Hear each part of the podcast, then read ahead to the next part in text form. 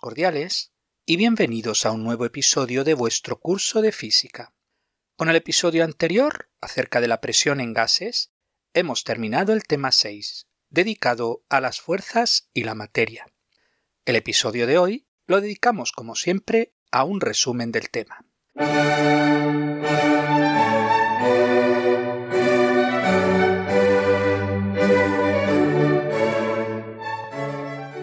Recordemos que toda fuerza tiene tres posibles efectos. Primero, cambia la celeridad del objeto y por tanto aumenta o disminuye su rapidez. Segundo, cambia la dirección del objeto. El caso particular que se estudia en la secundaria es el movimiento circular, en el cual puedes tener una rapidez constante, pero nunca velocidad constante, ya que la dirección cambia. Tercero, cambiar la forma o el tamaño del objeto, como cuando un muelle se alarga al colgar pesas de él. El estudio de la elasticidad de un material nos da las siguientes conclusiones. Primero, hasta un punto E mayúscula, denominado límite de elasticidad, el material elonga de tal forma que al eliminar la fuerza recupera su forma inicial. Se trata de la región de elasticidad. Segundo, a partir de E mayúscula tenemos la región de plasticidad.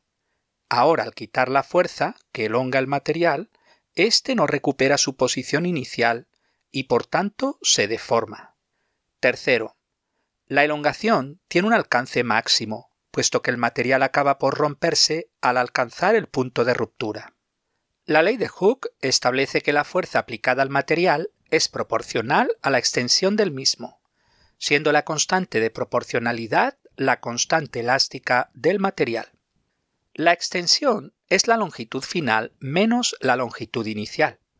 La constante elástica tiene unidades en el sistema internacional de newton por metro. El límite de proporcionalidad P y el límite de elasticidad E no son lo mismo. Es decir, la ley de Hooke está en la región de elasticidad, pero no es toda la región. Entre P y E tenemos una pequeña región que es elástica, pero no obedece la ley de Hooke. Las tensiones a las que se somete un material se clasifican en diferentes tipos. Entre ellas destacan dos que debéis recordar. La tensión de tracción, que tiende a estirar el material, y la tensión de compresión, que tiende a comprimir el material. La ley de Hooke es una ley experimental, es decir, que no se deriva de principios fundamentales. De ahí que se deban hacer experimentos para determinar las constantes de elasticidad de los diferentes materiales. La constante de elasticidad depende de varios factores, como el material del que está hecho, el área y la longitud del mismo. En el curso siguiente de AS Level veremos el concepto de módulo de Young. Se trata de una constante que relaciona la tensión del material con su deformación, y es algo más fundamental que la anterior constante elástica, ya que el módulo de Young depende solo del material, pero no del área o de la longitud. Aún así, sigue siendo experimental y no se deriva de principios fundamentales.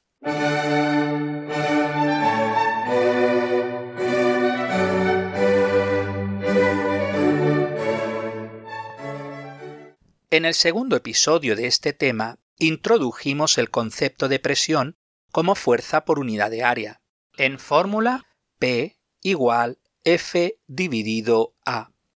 La fuerza es un vector, pero en la definición de presión se usa siempre la componente normal a la superficie. La presión es un escalar y no tiene dirección. Su unidad en el sistema internacional es el pascal, de símbolo P mayúscula A. Otras unidades son la atmósfera. Una atmósfera equivale a 101.325.000 pascales. El milibar. Un milibar equivale a 100 pascales. El tor. Un tor equivale a 132,23 pascales. El milímetro de mercurio un milímetro de mercurio aproximadamente un tor. El tor y el milímetro de mercurio no son lo mismo, si bien en la práctica son casi iguales. dejo al oyente interesado que busque y lea las definiciones formales de cada uno. La definición de presión implica que a mayor área menor es la presión y viceversa.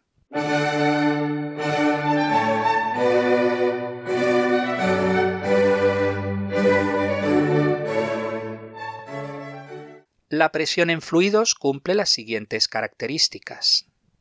Primero, la presión actúa en todas las direcciones. Segundo, la presión aumenta con la profundidad del líquido.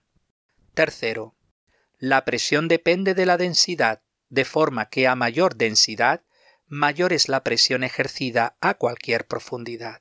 Cuarto, la presión no depende de la forma del contenedor.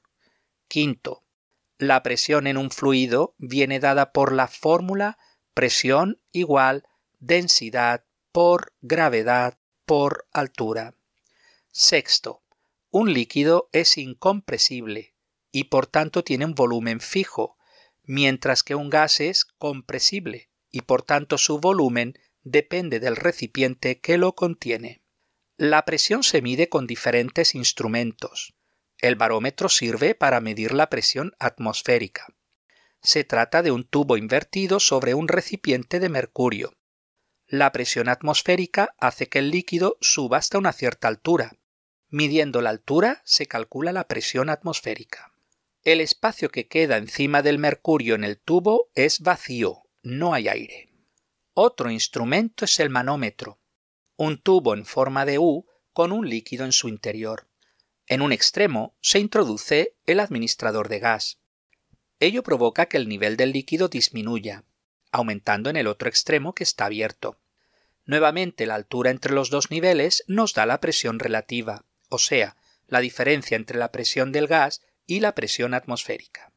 Un caso particular de manómetro es el manómetro de Bourdon, el cual lleva un tubo doblado de forma que al pasar el líquido se estira el tubo, moviendo un puntero asociado a una escala. El principio de Pascal establece que la presión en un punto de un fluido estático e incompresible encerrado en un recipiente se transmite con igual intensidad en todas las direcciones y en todos los puntos del fluido. Los sistemas hidráulicos hacen uso de dicho principio. Ejemplos son los frenos hidráulicos, el gato hidráulico, la prensa hidráulica, el sistema cardiovascular y el brazo hidráulico, entre otros.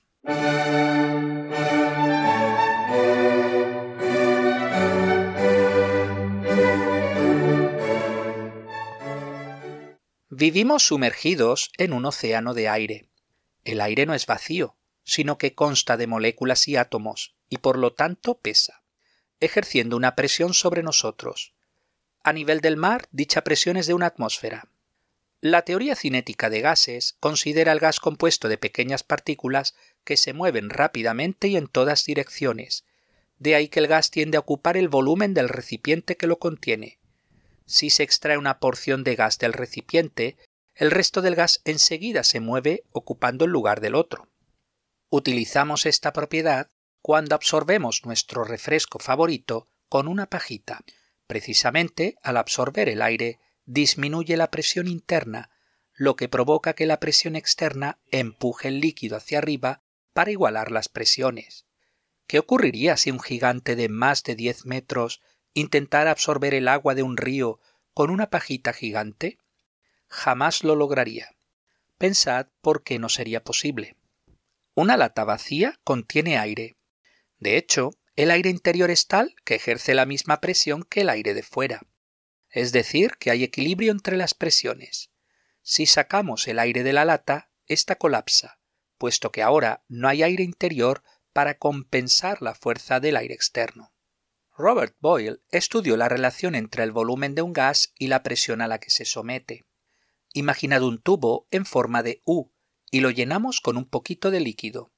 Ahora cerramos un extremo del tubo, con lo que queda aire atrapado en él, y en el otro lado también lo cerramos, pero disponemos de una válvula para introducir aire, lo que permite aumentar la presión en ese lado, disminuyendo el líquido en ese extremo y aumentando en el otro extremo, con lo que disminuye el volumen del gas atrapado. Disponemos de un manómetro de Bourdon para medir la presión del gas, y una regla para medir la altura del gas atrapado, lo que permite calcular el volumen si se conoce el diámetro del tubo. Obtenemos una tabla de valores y realizamos la gráfica de la presión frente al volumen, obteniendo una hipérbola. La gráfica de la hipérbola cumple la función presión por volumen igual a constante. Si realizamos la gráfica de la presión frente a la inversa del volumen, se obtiene una función lineal, esto es, una línea recta que pasa por el origen. La ley de Boyle se expresa diciendo que dada una masa de gas fija y a temperatura constante, la presión y el volumen se relacionan de modo que su producto siempre permanece constante. La ley de Boyle no es la única ley de gases. Existen otras dos leyes conocidas. La ley de Charles establece que para una masa de gas fija y a presión constante, el volumen es directamente proporcional a la temperatura, en una unidad denominada Kelvin que estudiaremos más adelante en este curso. La ley de Gay-Lussac establece que para una masa de gas fija y a volumen constante, la presión es directamente proporcional a la temperatura, nuevamente en la unidad de Kelvin. Los gases que estudiamos son los conocidos como gases ideales. Un gas real se comporta prácticamente como un gas ideal mientras no lo sometamos a temperaturas o densidades muy altas. Las tres leyes anteriores se combinan en una única ley de gases ideales que es P por V igual nRT, donde P es la presión, V es el volumen, N es el número de moles del gas, R es la constante de los gases ideales, que vale 8.314 joules por mol y Kelvin, y T es la temperatura. Una ecuación más realista para gases es la ecuación de Van der Waals, holandés que ganó el Premio Nobel de Física en 1910 y que tiene en cuenta el volumen de las partículas, así como las fuerzas intramoleculares entre estas. Podemos usar la teoría cinética de los gases para explicar todas las leyes anteriores. Dicha teoría supone que un gas está formado por partículas muy pequeñas que se mueven a velocidades muy altas aleatoriamente y en todas direcciones, chocando entre sí y con las paredes del recipiente. En un gas ideal, las partículas no tienen volumen, sino que se consideran puntos, y tampoco hay fuerzas intramoleculares, se consideran despreciables. La presión de un gas se debe a las colisiones que hacen dichas partículas con las paredes del recipiente. Si aumentamos el volumen, el número de colisiones con las paredes no cambia, pues el número de partículas del gas es constante. Pero si disminuye la frecuencia de las colisiones con las paredes del recipiente, con lo que disminuye la presión del gas.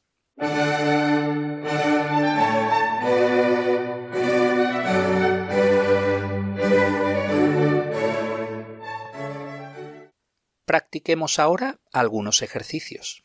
Ejercicio número 1. Un buzo está a 50 metros bajo la superficie del agua. Apartado A. Calcular la presión que el agua ejerce sobre el buzo sabiendo que la densidad del agua es de 1000 kilogramos por metro cúbico. Aplicamos la fórmula presión igual densidad por gravedad por altura. Sustituyendo valores tenemos presión igual 1000 por 10 por 50 igual 5 por 10 elevado a 5 pascales. Apartado B. La ventana del casco del buzo tiene 150 milímetros de ancho y 70 milímetros de altura. Calcula la fuerza que el agua ejerce sobre la ventana. Fuerza igual presión por área igual 5 por 10 elevado a 5 por 0.150 por 0.070 igual 5.250 newtons. Ejercicio número 2. Una presa de agua tiene un dique de 20 metros de altura. A esa profundidad hay un tubo con una válvula para que escape el agua. Apartado A. Calcular la presión que ejerce el agua sobre la válvula cerrada. La densidad del agua es de 1000 kilogramos por metro cúbico. Presión igual densidad por gravedad por altura igual 1000 por 10 por 20 igual 2 por 10 elevado a 5 pascales. Apartado B. Calcular la fuerza ejercida sobre la válvula si la sección transversal del tubo tiene un área de medio metro cuadrado. Fuerza igual presión por área igual 2 por 10 elevado a 5 por 0.5 igual 1 por 10 elevado a 5 newtons. Apartado C. Pregunta avanzada. Se abre la válvula y el agua fluye a través de ella. ¿Cuál es la transformación de energía que se produce entre la superficie de la reserva y la válvula abierta de la tubería? La energía potencial gravitatoria se transforma en energía cinética. Ejercicio número 3. Apartado A. Un submarino desciende a una profundidad de 70 metros bajo la superficie del agua. La densidad del agua es de 1050 kilogramos por metro cúbico. La presión atmosférica es de 1.0 por 10 elevado a 5 pascales. Calcular. Primero, el incremento de presión conforme desciende desde la superficie hasta una profundidad de 70 metros. Presión igual densidad por gravedad por altura igual 1050 por 10 por 70 igual 7.4 por 10 elevado a 5 pascales. Segundo, la presión total del submarino a la profundidad de 70 metros. Presión total igual 7.4 por 10 elevado a 5 más 1.0 por 10 elevado a 5 igual 8.4 por 10 elevado a 5 pascales. Apartado B. En otra inmersión, el submarino experimenta una presión total de 6.5 por 10 elevado a 5 pascales. La tapa de la escotilla tiene un área de 2.5 metros cuadrados. Calcular la fuerza en la parte externa de la tapa. Fuerza igual presión por área igual 6.5 por 10 elevado a 5 por 2.5 igual 1.6 por 10 elevado a 6 newtons. Apartado C. El submarino se somete a pruebas en agua dulce de densidad 1000 kilogramos por metro cúbico. Explica por qué la presión en el submarino es menor a la misma profundidad. La presión es igual a densidad por gravedad por altura. Luego la presión es proporcional a la densidad, con lo que una menor densidad implica una menor presión para la misma profundidad. Ejercicio número 4. Un estudiante investiga la elongación de un muelle colgando varias pesas de él y midiendo las correspondientes extensiones. Los resultados son los siguientes. Anotad dos columnas. La primera columna es el peso en newtons. Los valores son 0, 1, 2, 3, 4 y 5. La segunda columna es la extensión en milímetros. Los valores correspondientes son 0, 21, 40, 51, 82 y 103. Apartado A dibuja los puntos sobre una gráfica extensión versus peso. Esto es, la extensión está en el eje de ordenadas y el peso está en el eje de abscisas.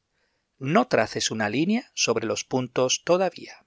Si lo habéis hecho bien, habréis obtenido seis puntos que están prácticamente alineados, excepto uno, que es el que vamos a comentar a continuación. Apartado B parece que el estudiante ha tomado una medida erróneamente en uno de los resultados. ¿Qué resultado es ese? Se trata de la extensión correspondiente al peso de 3 newton. Apartado C. Ignorando el resultado erróneo, dibuja la recta de mejor ajuste de los puntos que quedan. Ahora sí, espero que hayáis dibujado la línea recta que mejor aproxima a todos los puntos.